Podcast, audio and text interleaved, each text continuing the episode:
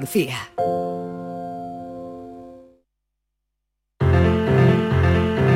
La paranoia de la tarde. Francis Gómez está de nuevo en el programa abriendo las 5 de la tarde para contarnos cuál es la paranoia de hoy.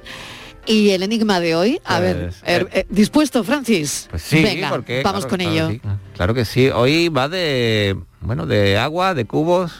De agua, de cubos Vamos a ver cómo lo, nos organizamos. y no de vistas, ¿no? Y no de vistas, ¿no? Vale, venga. Pero tenemos a la vista Vamos dos, dos vasos llenos de agua Dos vasos llenos de agua. y un cubo vacío. Ahora bien, ¿cómo podemos echar todo el agua de los vasos dentro del cubo y saber cuál agua pertenece o qué, eh, cuál agua pertenece a cada vaso? Vale. Repítelo porque no es Vale. simple. Ten- Eh, tenemos dos cubos, Tenemos, no, tenemos un cubo y dos vasos de agua. un cubo y dos vasos de agua. Y Venga. ahora tenemos que echar el, el agua de los vasos dentro del cubo Sí. de forma que podamos distinguir cuál es el agua de un vaso y cuál es el agua del otro. No, sé cómo hacerlo ahora mismo, la verdad.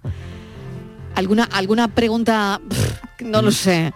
O Sí. más que una pregunta, una pista. Simplemente no hay que utilizar ningún separador, pero sí que hay que utilizar algo de ayuda. Hay que usar ayuda. Te tienes que ayudar de algo. De algo, sí, sí, de algo muy común bueno. que tenemos en casa. Bueno, pues si lo saben, es nuestro juego de la tarde, nuestro juego de hoy, nuestro enigma de hoy. Nos dejan un mensaje. La tarde de Canal Sur Radio con Mariló Maldonado. También en nuestra app y en canalsur.es. La vida es como un libro y cada capítulo es una nueva oportunidad de empezar de cero y vivir algo que nunca hubieras imaginado. Sea cual sea tu próximo capítulo, lo importante es que lo hagas realidad. Porque dentro de una vida y muchas vidas, ahora en Cofidis te ofrecemos un nuevo préstamo personal de hasta 60.000 euros. Entra en cofidis.es y cuenta con nosotros. Con Social Energy comienza el año ahorrando hasta un 70% en tu factura con nuestras soluciones fotovoltaicas y Dino a la subida de la luz. Además, aprovecha las subvenciones de Andalucía y pide cita al 955-441-111 o en socialenergy.es. Solo primeras marcas y hasta 25 años de garantía. La revolución solar es Social Energy. ¿Nos vamos? Sí, espera, que quiero escuchar la fecha ganadora en el último sorteo de mi día de la 11. 1 de agosto de 1998. El día que salí de cuentas. María, qué memoria. ¿Qué va? Pero hay fechas especiales que no se olvidan. Y más si te toca uno de los miles de premios que cada lunes y cada jueves puedes conseguir con mi día de la 11. ¿Y cuándo dices que naciste tú? 11. Cuando juegas tú, jugamos todos. Juega responsablemente y solo si eres mayor de edad. En cofidis.es puedes solicitar cómodamente hasta 60.000 euros, 100% online y sin cambiar de banco. Cofidis, cuenta con nosotros.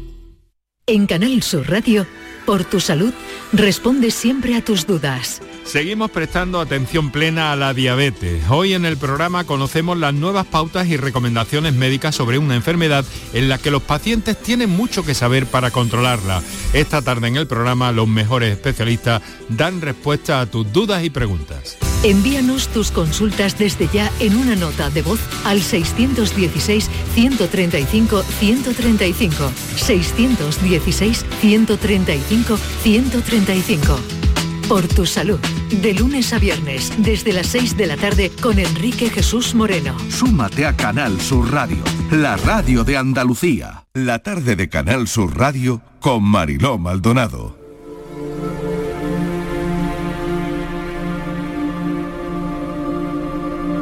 El miedo me ha acompañado desde la infancia. Yo no era de esos niños que tenían miedo a la oscuridad o a los monstruos. Yo tenía un miedo disfrazado de frustración y tristeza, a no poder ser yo mismo, a suspender y también a fracasar como hijo, a no ser querido. Estos días, escribiendo este libro, recordaba una historia inocente, infantil y en el fondo dramática, pero que a mí me reveló lo que yo quería ser. Un Madelman. Uno de esos muñecos pequeños, articulados de 17 centímetros. Con ellos yo era capaz de imaginar y vivir todo tipo de aventuras y de afrontar los mayores peligros sin miedo. Porque como su lema declaraba, podían con todo. Y podían porque yo creía que podían. Eso era lo que yo quería ser. Un hombre de acción, un aventurero como cada uno de los diferentes Madelmans. Lo descubrí un día, con ocho años, cuando decidí escaparme de casa.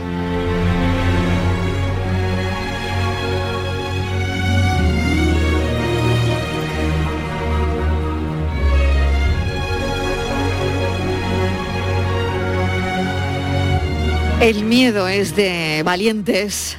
Julio de la Iglesia es el autor de este libro. Es TEDx. Y nos va a contar parte de, su historia hoy. Julio, bienvenido. Gracias por acompañarnos. Buenas tardes, muchas gracias por hacer esa recreación, esa lectura del libro. La verdad es que me ha emocionado oírlo en palabras de otra persona. ¿Qué miedo tenemos que sacudirnos de encima, Julio?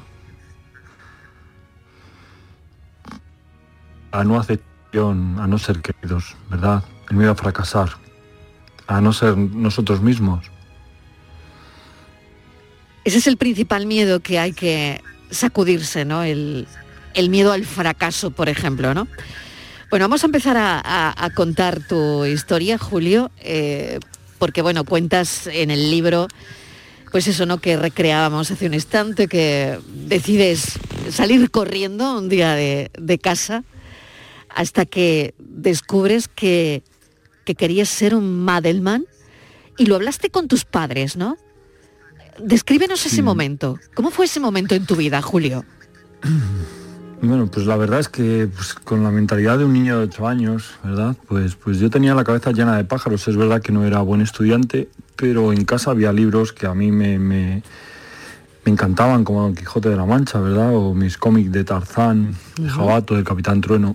Y todo eso hizo en mí una coctelera donde yo todo el día estaba pensando en, en vivir ese tipo de vida, en salir al camino y, y encontrarme con lo que yo pensaba que era el mundo y el colegio no me gustaba. Entonces, bueno, pues un día con ocho años efectivamente me, me escapé de casa, le di una nota a mi hermana que ponía, papá, mamá, me voy a dar la vuelta al mundo, no os preocupéis, estaré bien y volveré pronto. Os quiero, Julito. Y bueno, pues ya lo creo que volví pronto, ¿verdad?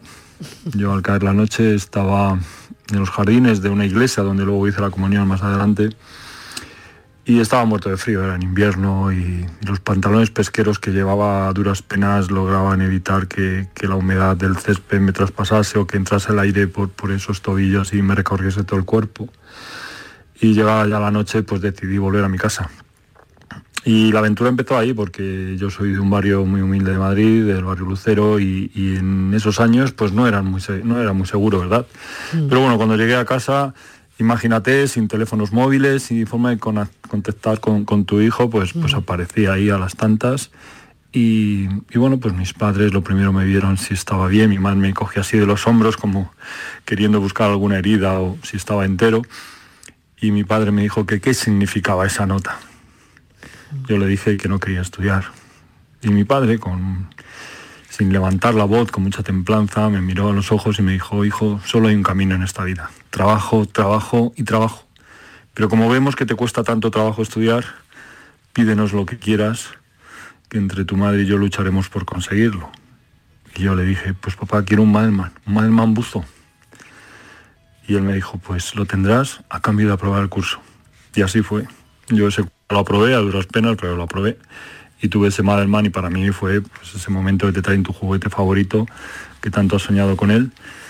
Y, y bueno, pues la verdad es que marcó, fue un hito en mi vida, ¿no? Porque, porque yo supe que yo quería ser un hombre de acción, que quería vivir una vida un poco diferente, que no quería esperar al verano a disfrutar de mis hobbies o de, mi, de mis pasiones.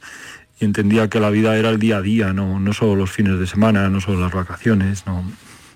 Y bueno, pues tengo que decir que en gran parte lo he conseguido.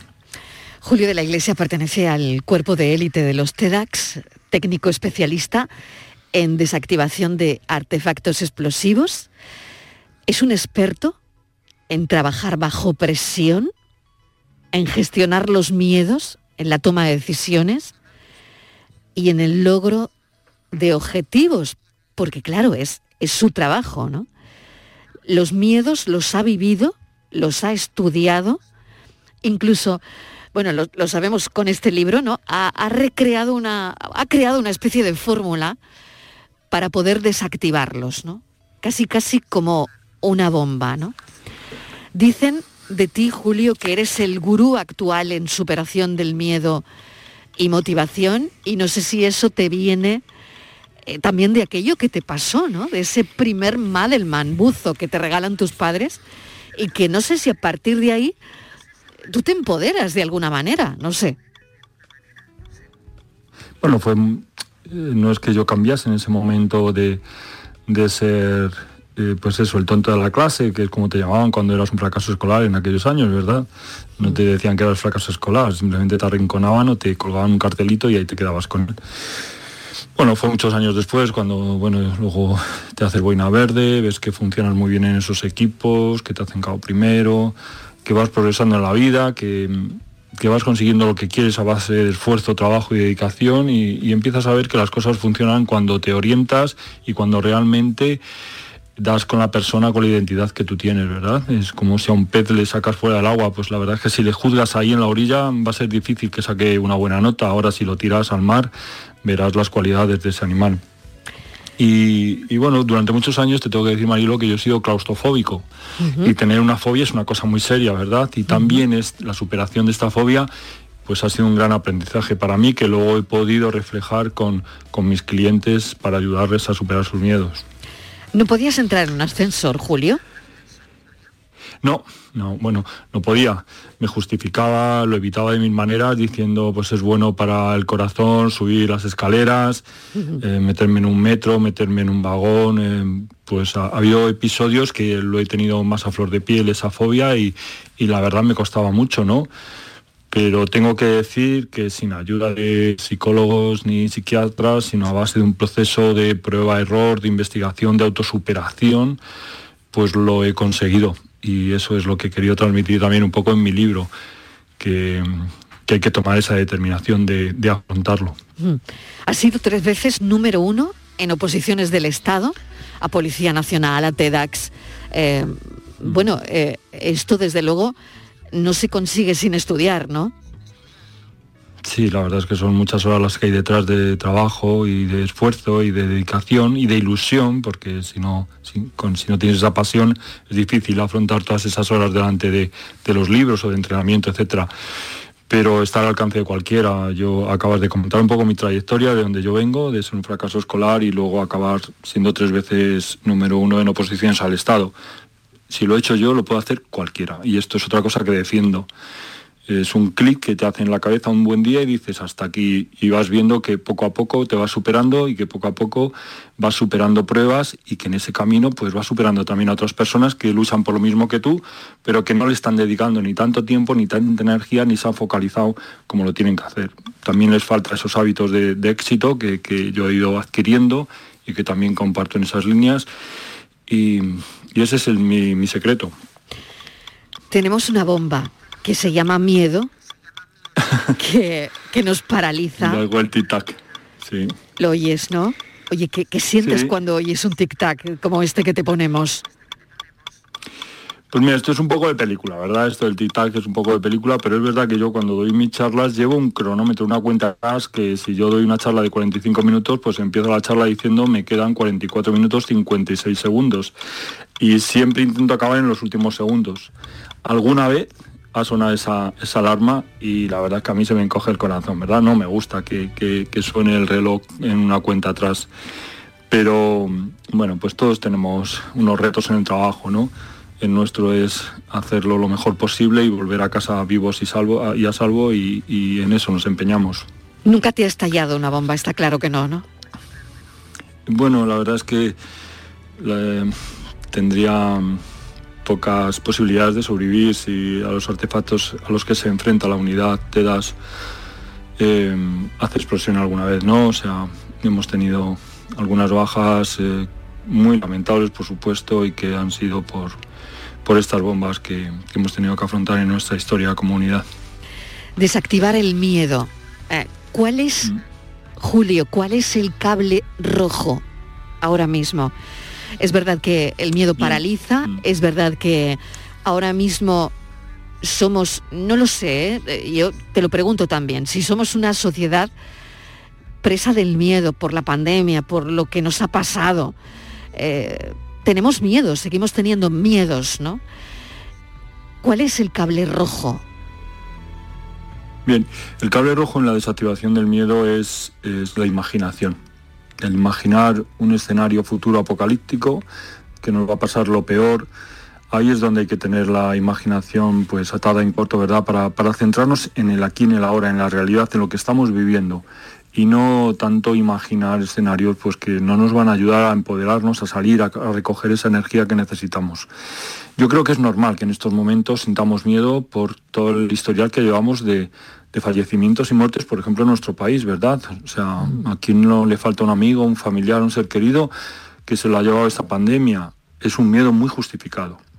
Pero también digo que desde la queja, desde el agobio, desde el enfado, desde la tristeza, que es normal que lo sintamos, hay que remontar y colocarse en la posición de tengo que ser parte de la solución, de aquí tengo que salir vivo, tenemos que sobrevivir, mi negocio tiene que salir adelante. Este es el gran pensamiento que tiene que inundar nuestra cabeza continuamente, ponernos en la solución y no tanto en el problema, sino qué voy a hacer con lo que tengo donde estoy aquí y ahora. Y, ahí hay mucho trabajo que hacer. ¿Se contagia? El miedo, Julio? Por supuesto, o sea, el, miedo es una, el miedo es una emoción, todas las emociones se contagian, pero en una velocidad como arde la pólvora.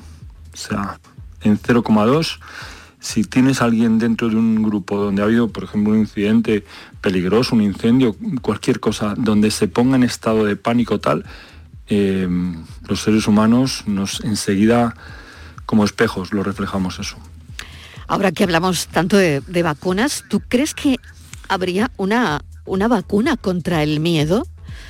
que no tuviésemos miedo O, no sé si es que hay que quedarse con un miedo también, que es otra pregunta que te hago, Julio. No, no, no. El miedo no puede desaparecer, o sea, para mí el miedo es un trampolín al éxito. O sea, yo gracias a que tenía miedo a suspender, estudiaba el doble y el triple y entrenaba el doble y el triple. O sea, para mí el miedo ha sido un trampolín al éxito. O sea, que hay que quedarse con algún miedo, yo no con algún miedo. No, Claro, claro, yo no lo tengo como enemigo. A mí cuando el miedo se presenta le interrogo, le pregunto, ¿qué has visto que yo no he visto? ¿Qué es, ¿Qué es lo que te está preocupando? Para que el miedo vuelva a su sitio, a su rincón, yo le tengo que dar seguridad. Y entonces me tengo que poner a trabajar en la seguridad, tengo que estudiar más, tengo que, que esforzarme más, tengo lo que tenga que hacer para conseguir que mi seguridad aumente y el miedo disminuya. Para mí no es un enemigo. Además, es que sin miedo no hubiésemos llegado hasta el día de hoy. El miedo es lo que ha ha conseguido que la humanidad prospere. Cuando buscábamos una cueva, no buscábamos una cueva donde se viese la puesta de sol. Buscábamos una cueva principalmente donde no hubiese serpientes, ni escorpiones, ni arañas venenosas, ¿verdad? Eh, el miedo ha, custodiado, ha vigilado porque toda la especie humana siga adelante y sobreviva. Sin miedo no, no, no, llegaríamos a mañana. O sea, es que en la primera calle que cruzásemos, cruzaríamos sin mirar. Es imposible vivir sin miedo eh, y además es que no es aconsejable. Mm. Solo personas enfermas eh, viven sin miedo, no, son conscientes de ello, ¿no? Mm. La valentía, voy a la valentía, al, coraje, ¿no? Tú como TEDx, por ejemplo, ¿no? Em, es una condición importante el coraje, la valentía. De alguna manera, ¿está todo esto relacionado? Bueno, es verdad que hay personas, eh, todos nacemos con unos tantos por ciento de, mm, de felicidad, ¿verdad? Hay gente que son más felices de forma innata, genéticamente, pero hay un tanto por ciento, 50-60%, que depende de cómo afronte la vida, cómo, cómo quiera comportarse, el grupo de gente con la que se mueve, todo este tipo de cosas influyen mucho en esa felicidad. En el miedo, en la valentía, ocurre exactamente lo mismo. Si tú estás rodeado de gente miedosa, tus papás están todo el día asustados y pero lo normal es que tú crezcas siendo una persona asustadiza y que hayas comprado muchos de esos miedos, de hecho, de padres fóbicos, hijos fóbicos, normalmente. En cambio, si te rodeas de personas entusiastas, con ganas, que nos achantan, que dicen, bueno, esto es difícil, pero hay una posibilidad y ¿por qué no lo vamos a conseguir? Y te educan en, en hacerte responsable, en que te puedas frustrar en algún momento porque no consigues las cosas, pero que sabes cuál es el camino para conseguirlas la valentía, la valentía se entrena y por supuesto hay personas que de entrada, eh, mucha gente dice, joder, pero es que esa templanza que a lo mejor tú tienes o mm, ese arrojo tal, es que claro, tú eres Tedas. Bueno, pues yo les digo, sí, yo soy Tedas, pero es que parece que todos estamos un poco cortados por ese mismo patrón, ¿eh? porque tú ya eras así, lo único que la especialidad ha pulido ese carácter, pero tú ya tenías esa base de, bueno, pues quiero ayudar a la gente, quiero ser una persona de servicio a la comunidad, me gustan los deportes de acción, me gusta este tipo de cosas, ¿verdad? Igual que hay otras profesiones que dijo, es que ya de pequeñito se le veía que él quería ser médico, o que quería ser cocinero, o que quería ser periodista. Eh, creo que hay que estar muy atento a nuestros hijos para saber realmente para qué han venido, ¿no? qué es lo que en ellos vibra, que a lo mejor no es nuestro sueño ni es nuestra aspiración, pero que en ellos es algo que está ahí latente y que está esperando ver la luz. Pero cuando estás, Julio, expuesto eh, a situaciones tan tan tensas, tan, tan dramáticas, tan dependiendo de cortar un cable u otro, ¿no? Que a veces, vale, que tenéis robots, que tal, pero bueno, e, es que, es que esto es así, es que vais a desactivar bombas. Eh, ¿Hay trastorno postraumático? ¿Hay un estrés postraumático de personas que, que ves a tu alrededor, que, que, tienen por, por esta esta presión tan, tan fuerte? Bueno, yo diría que sinceramente nos preparamos para este tipo de actuaciones, ¿verdad? Esto no es una cosa de que hoy te quieres ser TEDAS y mañana estás en la calle desactivando, no es así. Tiene un curso muy largo y donde se exige muchísimo y donde algunos no acaban y los que acaban lo hacen con una preparación creo altísima. Estamos eh, a nivel mundial muy muy reconocidos los TEDAS españoles por, por el terrorismo que hemos tenido.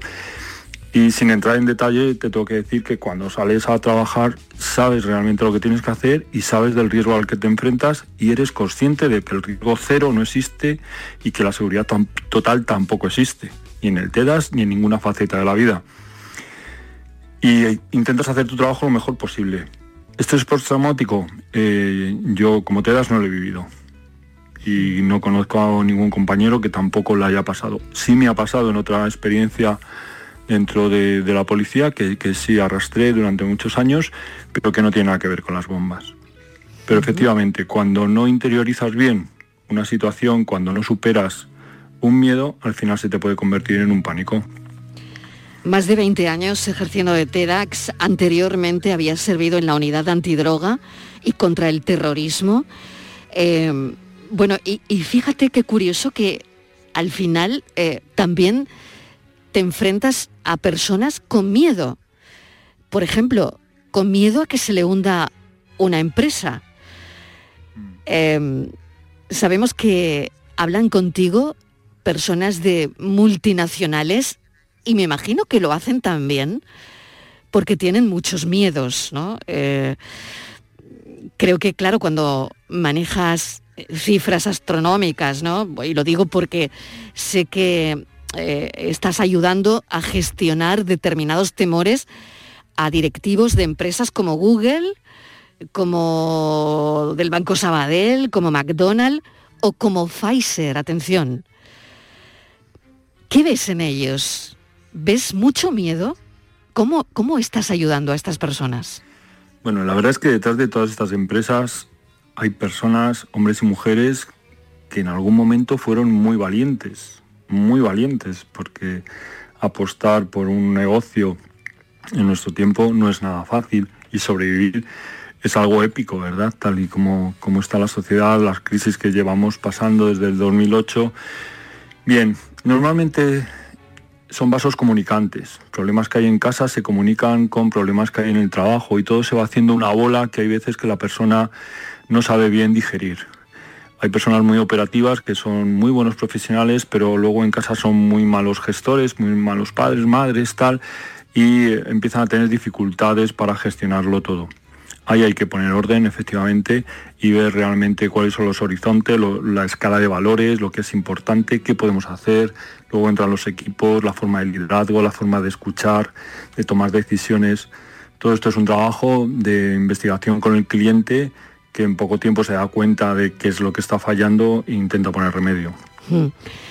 Tienes una fórmula y quería hablar de ella, ya me queda poco tiempo, no, no, no veo de cortar esta entrevista porque me parece sumamente interesante, la verdad, todo lo que nos estás contando. ¿eh?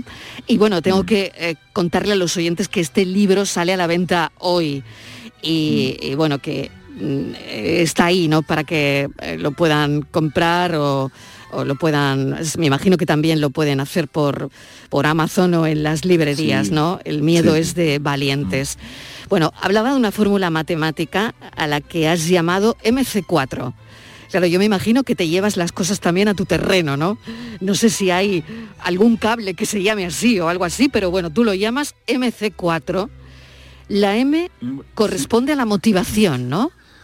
Sí, bueno, has andado cerca porque el C4 es un explosivo, ¿verdad? Un explosivo plástico. Por eso creo que te lo Sí, sí, llevas a tu terreno, ¿no? Sí, sí, sí, bueno, es, es algo natural en mí. Bien, la motivación efectivamente es que te importe muchísimo más lo que tienes que superar que el miedo que te da superarlo. Bien, el saber ese para qué quieres hacerlo, para qué te quieres levantar cada mañana, para qué te vas a enfrentar a eso si realmente te escuece, ¿no? Entonces, cuando encuentras que te compensa, ya dices, vale, tengo miedo, pero doy el paso. Y ahí está, el miedo es de valientes. Solo es valiente aquel que tiene miedo. Solo es valiente aquel que tiene miedo. Esto le tiene que quedar claro a todo el mundo. Miedo tenemos todos. Lo que pasa que unas veces somos cobardes y otras veces somos valientes. Unas veces nos compensa superarlo y otras veces nos da igual. Y pasamos y olvidamos. Bien. Luego vendría el control emocional. Es muy importante mantener esa calma. Esas son las Es cuatro. Cs, ¿no? Sí. sí, MC4, control emo- la M, la motivación, Sí. y las vamos a por las cuatro Cs, ¿no? Control emocional, certeza del riesgo, capacidad resolutiva y coraje en la acción. Control, certeza, capacidad y coraje. Es verdad que combinando motivación y capacidad, ¿verdad? Por ejemplo, durante muchos años se ha entendido que la motivación es lo primero, la actitud es lo que cambia. Eh, efectivamente, yo estoy muy de acuerdo en que la motivación es muy importante, pero en mi trabajo, por ejemplo, si no eres capaz de resolver de una forma eficaz, te puedes convertir en la siguiente baja. Mm, Motivación sin competencia lleva al error. Entonces, no nos olvidemos de hagamos lo que hagamos, saber cómo se abre el paracaídas. No solo de, ay, yo me tiro, ¿no? Tú tiras, pero ¿sabes lo que tienes que hacer cuando saltes? Claro, pero Julio, si qué no te vas- presión no poderse equivocar. Sí, es verdad, claro yo- que te puedes... Claro, Mm, es sí. que es que tu trabajo es que Mm. bueno es alucinante porque vale yo estoy aquí me puedo equivocar y me Mm. equivoco a veces y te, te puedes equivocar en un titular y no se muere nadie no pasa nada bueno a lo sumo pues no sé me, me puede llover algún chaparrón no de las redes o eh, porque te equivoques en un dato y es es lo único que me puede pasar estando aquí no Eh, pero tú en tu trabajo es que no tienes Bueno, opción Yo me equivoco muchas veces, Mariló también, yo me equivoco muchas veces también, en todas las facetas de mi vida. También tengo suerte, muchas otras, también tengo compañeros que son más listos que yo. pero la pericia en lo tuyo es vital Mm, Sí, la verdad es que sí, la formación es muy importante, insisto en que, pero no solo en lo mío, es que mañana vas a poner una zapatería, tendrás que formarte, saber cómo está el mercado, cuántas zapaterías hay en tu barrio, si realmente eso que quieres vender le está interesando al público ahora mismo. Porque imagínate que fueses muy bueno en telefonía y te da por poner cabinas de teléfono. Señores, la van a quitar el mes que viene todas de España. O sea, si eres un experto, claro. claro mm, claro eh, Todo esto es importante, no solo en el TEDAS, en todos los aspectos de nuestra vida. La Mm. formación es importante y por supuesto el coraje en la acción. El miedo solo se supera en la acción. ¿Mm? O sea que al final vamos a tener que dar el paso, al final te vas a tener que meter en el ascensor, conmigo, solo, al principio, vamos a hacerlo poco a poco, pero te tengo que decir que al final te vas a tener que meter en el ascensor. Que no hay atajos. el libro a quién se lo dedicas Julio Mm, el libro, pues en la dedicatoria digo que mm, mira, la, voy a leer porque me la sé, ¿no? Pero, pero te la quiero. Te emocionas, eh, te, te oigo emocionado. Es que mm, tengo una familia muy grande, la verdad. es decir, y tengo unos padres que, que es lo mejor que he tenido en mi vida y tengo una hija de la que estoy muy orgulloso y muy agradecido por haberla tenido. Bueno, te la leo. Venga. Este libro se lo podría dedicar a quien más se lo merece, a mis padres, por ser un ejemplo intachable en mi vida. Pero querida Paula, este libro es para ti, hija. Bueno, pues eso. Julio de la Iglesia, mil gracias. El libro sale hoy a la venta. Te deseo toda la suerte del mundo. Y Muchas gracias, bueno, sé que la tienes, sé que la tienes, pero hay otra cosa que es muy interesante de lo que hablas y es de esa gestión del, del miedo, ¿no? El miedo es de valientes. Gracias, un saludo, Julio. Un placer. Muy amable. Gracias a vosotros. Adiós. Un abrazo.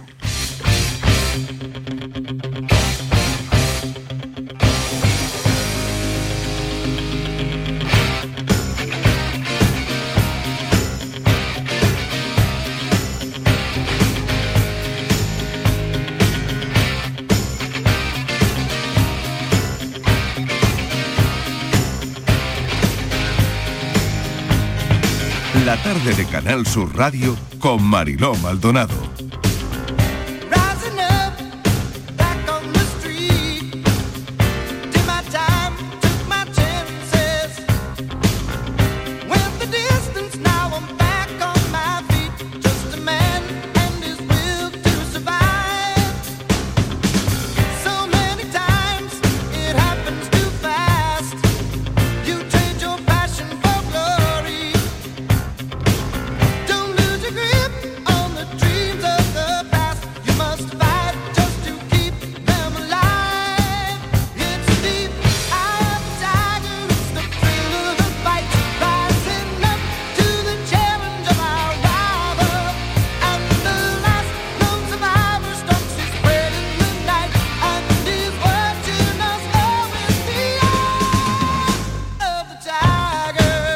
Tarde de Canal Sur Radio con Mariló Maldonado.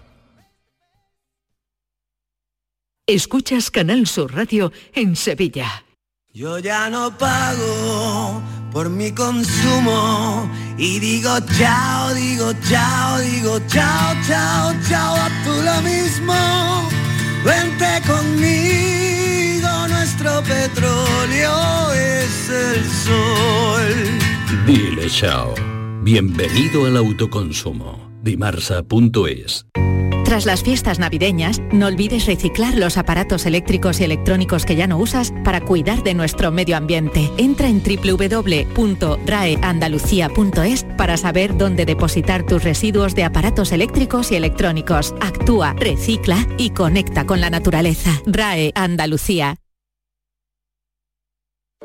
La magia de este lugar está siempre esperando a que la visites. Disfruta de cada plato de la gastronomía local. Embriágate sin medida del mejor ocio y cultura. Aprende de la dedicación artesanal ubetense y conoce la ciudad patrimonio de la humanidad. Piérdete por los cerros de Úbeda.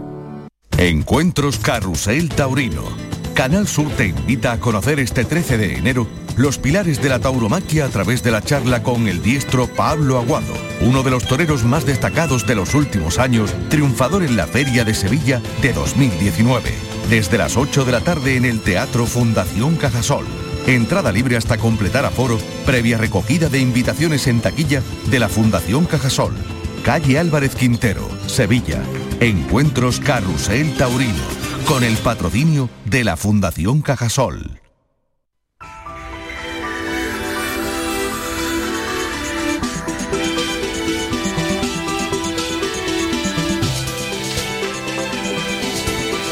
Hoy un tema en Por Salud muy interesante para mí porque, bueno, pues me coge de cerca por algunos familiares cercanos, así que diabetes, estaré muy atenta a todo lo que se diga hoy en el programa. Enrique Jesús Moreno, ¿qué tal? Bienvenido. Hola Mariló, muy buenas tardes, muchas gracias. Pues sí, vamos a hablar de la diabetes, vamos a eh, estar muy pendientes, estamos muy pendientes de esta enfermedad porque es... eh, es una forma, Mariló, es algo que, que debemos entender todos, ¿no? Eh, es, digamos que mm, una enfermedad que hay que prevenir en primer término, pero hay que controlar en segundo término si se presenta porque puede abrir la puerta de muchas complicaciones, ¿vale? En el caso de la diabetes tipo 2, sobre todo, que es eh, eh, la más común. Pero hay, hay un millón de personas en Andalucía con diabetes, Mariló. Esto es un dato muy importante, ¿verdad? Muy importante, muy Ahí- importante. hay muchos factores como para, para prevenirla inicialmente y como para tenerla controlada en segunda instancia. Mira, nos hemos rodeado de, de gente muy potente en el sentido de sensibles, ¿sabes? De profesionales eh, que están peleando para que comprendamos todo esto y para que también las personas con diabetes eh, tomen conciencia del problema que representa para sus vidas y, se comprometan de alguna forma también con esa enfermedad porque hay eh, muchas cosas que los médicos no pueden tener controlados, pero hay cosas como el ejercicio físico y como una dieta apropiada que nos pueden mm, evitar muchos problemas de salud, ¿sabes? Y entonces esto es muy importante. Acaba de, salir, acaba de salir hace prácticamente unos días la guía de la Sociedad Americana de Diabetes, que es la que marca la pauta y la que actualiza eh, pues un poco eh, por dónde van las cosas tras recoger una enorme cantidad de datos y que bueno, luego los, eh, los especialistas, los endocrinos sobre todo, en todo el mundo van tomando nota un poco de ahí para ver eh, por dónde van las cosas y qué se puede hacer.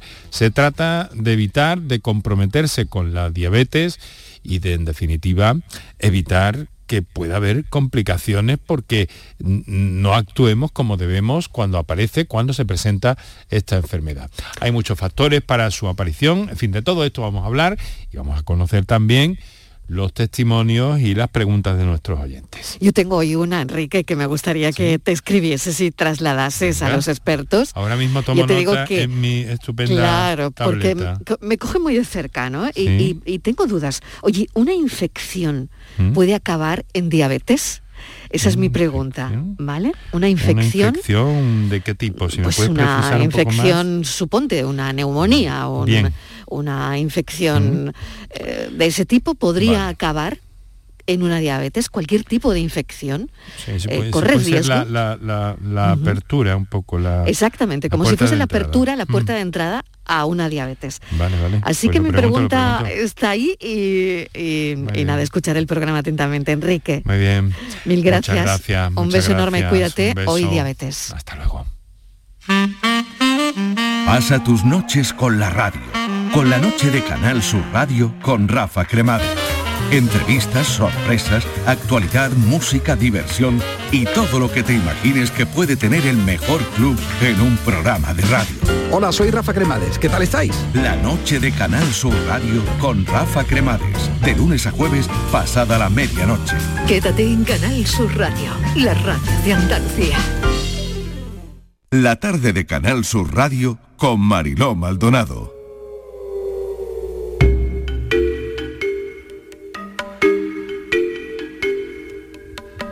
Momento para la tarde en tu búsqueda con mis compañeros Patricia Torres y Luis Algoró. Patricia, bienvenida. Buenas tardes, Marilo, ¿qué tal? Luis Algoró, hola, ¿qué tal?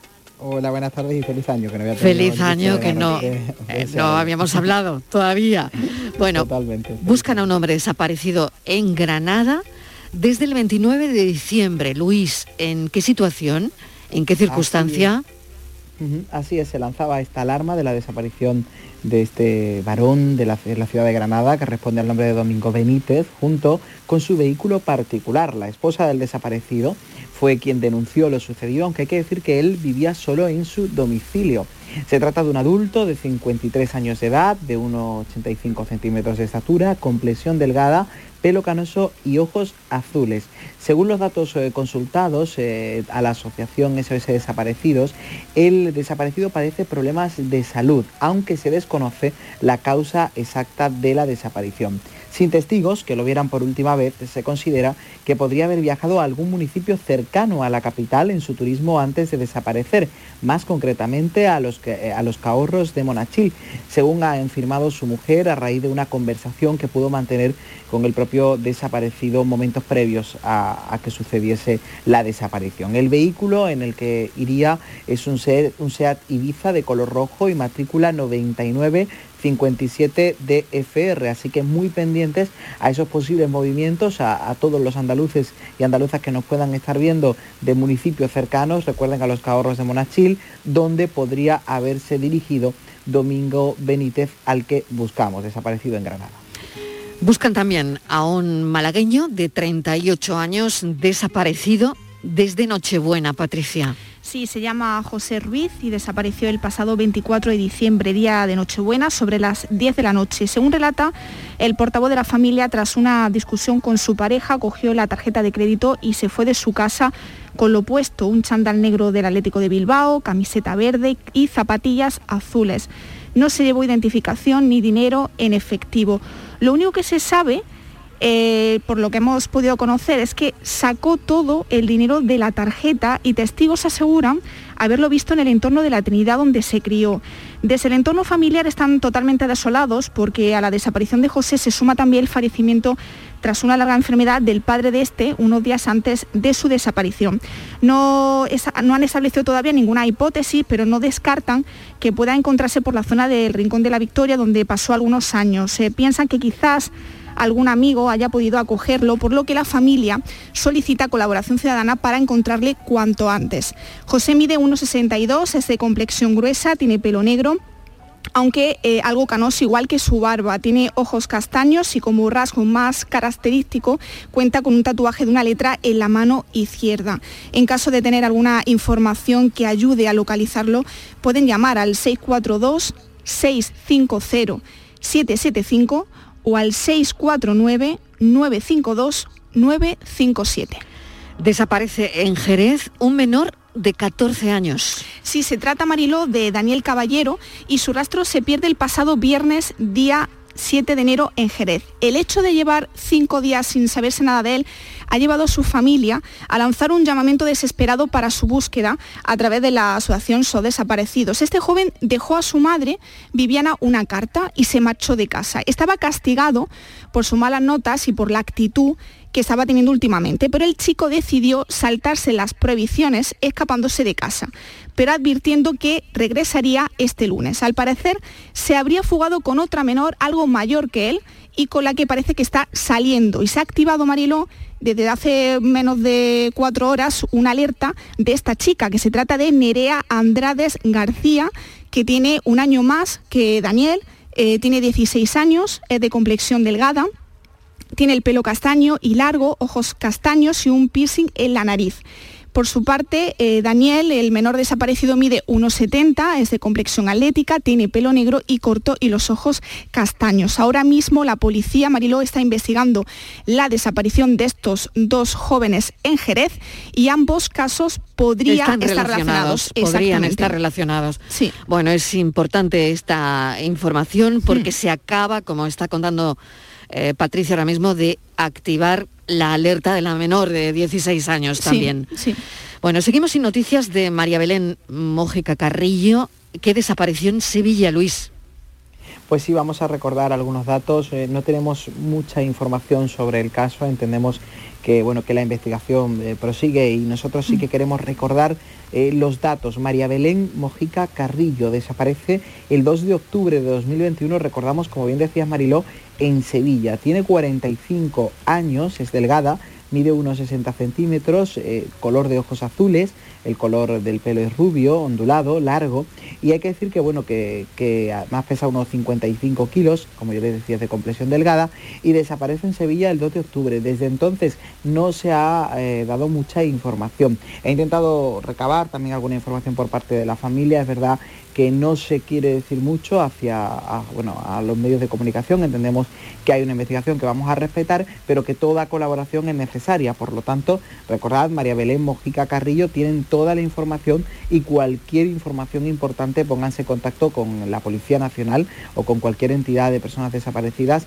porque las estamos buscando y se está haciendo esa búsqueda en Sevilla. Así que recordamos ese caso que fue el 2 de octubre, pero sigue la alerta activa cuando estamos ya eh, a mediados prácticamente del mes de enero del año 2022. Ya saben que, eh, claro, estas son desapariciones que están ocurriendo ahora, recientes, pero también en esta sección queremos reactivar otras que han ocurrido hace ya algunos años, como en el caso de hoy. Hoy en esta sección de la tarde en tu búsqueda tratamos el caso de Maricielo Cañabate, eh, de 36 años, que desaparece en 2007 en Ellín, en Albacete. Patricia, ¿cómo fue esta desaparición y, qué parece que hay detrás de todo esto? A ver.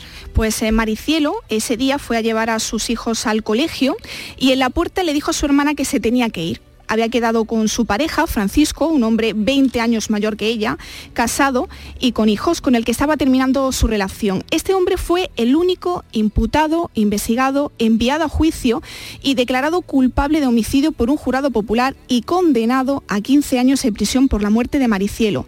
La falta de pruebas y sobre todo del cuerpo lo puso en libertad dos meses después.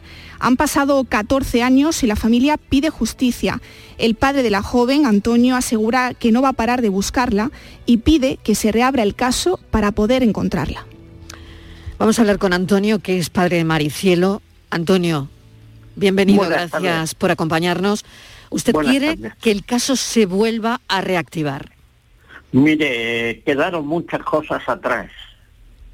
¿Qué quedó atrás? muchas- ¿Qué quedó atrás? Quedó atrás Mire, coaccionaban a los testigos diciéndoles que le iban a buscar la ruina.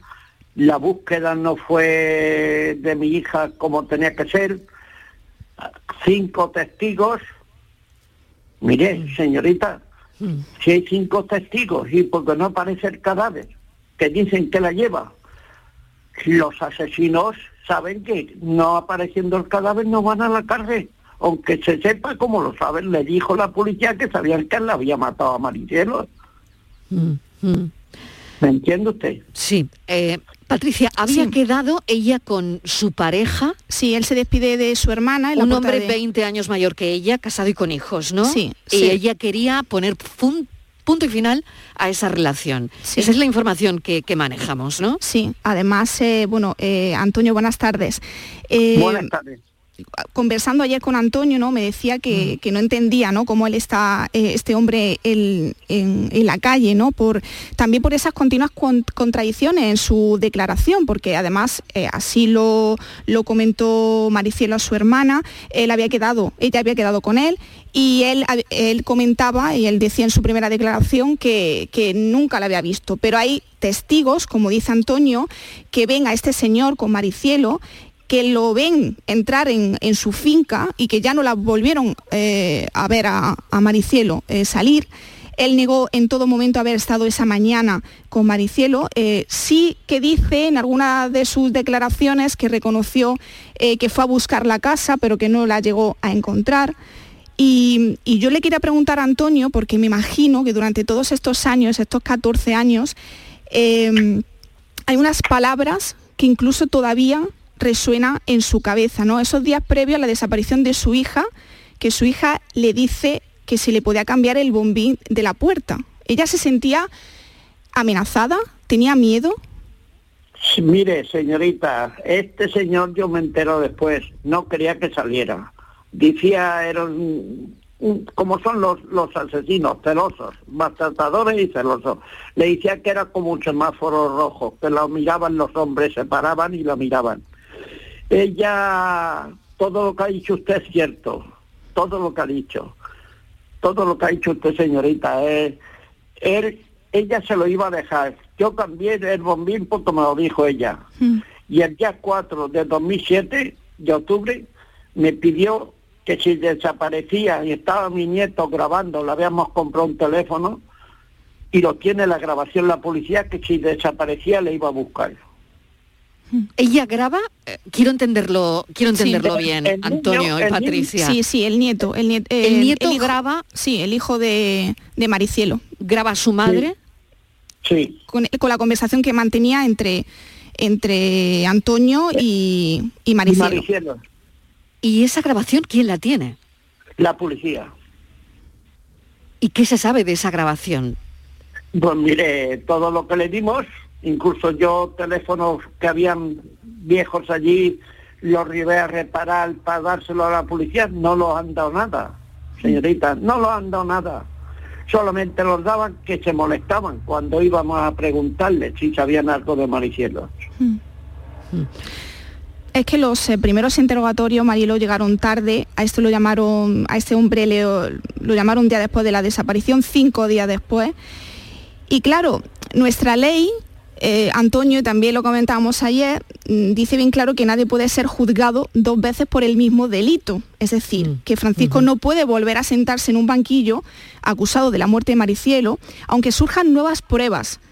Aunque Claro, surjan nuevos testimonios, fue Mariló. enviado a juicio y condenado, ¿no? Exactamente. Y la Pero falta de pruebas, me imagino, eh, sobre todo del cuerpo, Sí. es lo que lo pone en libertad, ¿no? En, en este caso. en- el jurado popular probó a Antonio, ¿no es así? Mm, Usted, Sí, sí, sí, sí, usted explícalo mejor, Antonio. Mire, el eh, jurado popular Mm, votó favorablemente a que él la había matado a Maricielo. mm, De por sí allí me dio el pésame. mm. El jurado popular y un presidente de mesa que era un juez, señorita. Entonces los abrazamos la familia, pero mire usted, aquí lo más importante no es que ya que encontremos, que diga este señor dónde está Maricielo para poder enterrar, que a él no lo meten en la cárcel. Yo ya no me importa si va a la cárcel o no. pero para poder enterrar los cuatro huesos de mi hija. Es lo único que yo quisiera. Poder enterrar a mi hija, porque yo estoy seguro que él mató a mi hija. Y se probó aquí. Y mire, dice usted, le he dicho que se quedaron cosas atrás. Por cosas de la abogada, el sumario del juez de, de allí, don Juan, nos presentó tarde y no le dejó el abogado de este individuo meterlo. Quedaron muchas cosas atrás, señorita. Y por eso digo muchas veces que un inspector que sea valiente, que reabra el caso, que vuelvo a repetirle, ya no me importa, he tenido mucho rencor, mucho odio, pero todo eso lo estoy perdiendo. Lo único que quiero es enterrar a mi hija, saber y llevarle flores al cementerio, no busco otra cosa, yo ya. Que reabran el caso porque estoy seguro, vuelvo a decirle señorita, que este señor y fue probado y condenado. Ya se lo dije al presidente del Tribunal de Justicia, que mató a Maricielos. Antonio, le agradecemos enormemente este rato de charla, que nos haya cogido el, el teléfono y que, bueno, ahí está su deseo de que este caso se vuelva a reabrir. Yo les doy Gracias. las Un gracias a saludo. ustedes por- porque, señorita, un momento. Sí, adelante. Y los, y los medios y ustedes y las radios son los que me han ayudado. Porque la justicia, para callarme la boca, me metió los gastos de juzgado, de los juicios, para que ya no pudiera moverme. No sé qué ha pasado. Cuando tengo 75 años y estoy trabajando pagando mis impuestos para que la justicia me condene a mí a pagar las costas. Y encima que me matan mi hija. Patricia. Mm, es que es imposible no, no poder decirle a Antonio que, que, que el- ponernos en su lugar, ¿no? Es que eh, la sentencia Mariló, el jurado popular consideró probado que este hombre eh, mató a Maricielo, que es el, el culpable de haber matado a, a esa chica y por lo tanto de un delito de homicidio. Luego la audiencia eh, provincial lo condena a 15 años a la prohibición de aproximarse a sus hijos, a toda la familia. Eh, él recurrió la sentencia y luego pues el Tribunal Superior de Justicia rechaza esos tres apartados ¿no? que, se, que se probó por parte del jurado popular. Eh, ellos consideraban que no había pruebas suficientes para que el jurado hubiese dado esos hechos por probado y que la presunción de inocencia de este hombre seguía intacta. Y finalmente pues el Tribunal Supremo ratificó este fallo e hizo pues pagar las costas, como bien decía Antonio, del recurso que había presentado la familia de Maricielo. Así que fue asuelto y, y puesto en libertad, Marilo. Antonio, reciba nuestro cariño. Muchas gracias. Un abrazo enorme. Un abrazo, Antonio. Que Dios las bendiga. Hasta luego. Gracias, un Gracias. saludo, Un saludo enorme. Luis Algoró, muchísimas gracias. Gracias a Patricia Torres. A ti. Hasta la semana que viene. beso. Pensamos.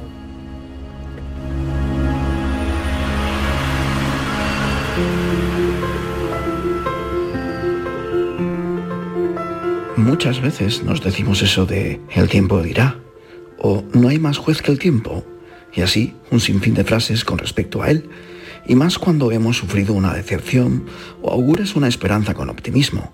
También lo mencionamos en presente, con una pérdida de amistad o confianza, un desamor o la pérdida de un ser querido. Pero, ¿qué es el tiempo? Decía Hipócrates que sanar es una cuestión de tiempo, pero a veces también es una cuestión de oportunidades. El tiempo es una estructura mental que nos sirve para organizar las experiencias. No es parte de la realidad, es parte de la razón. Y es también inhumano, inflexible, unidireccional e irreversible. Nos sometemos a su ritmo inexorable y nos provocamos infelicidad. Un concepto cíclico del tiempo sería mucho más vivible y salpicar nuestra existencia con experiencias de intemporalidad. Las palabras se las lleva el viento y a las personas se las lleva el tiempo. El tiempo es lo único que queda cuando no queda nada. El tiempo es indestructible. El tiempo no existe, pero duele. Cuatro años sin ti, Manuti. Cuatro años sin ti, papá. Y al final, la vida sigue igual. Unos que nacen, otros morirán. Unos que ríen, otros llorarán. Aguas sin cauces, ríos sin mar. Penas y glorias, guerras y paz.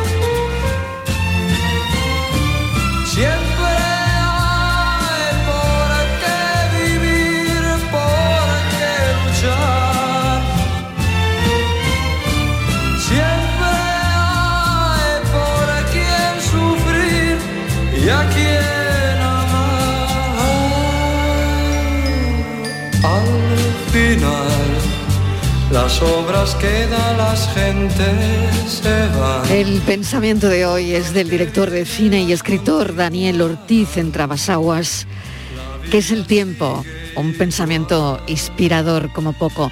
Mañana les espero aquí a las 3 en punto de la tarde para volver a contarles la vida como hoy. amigos que son de verdad. Cuántos te halagan si triunfando estás.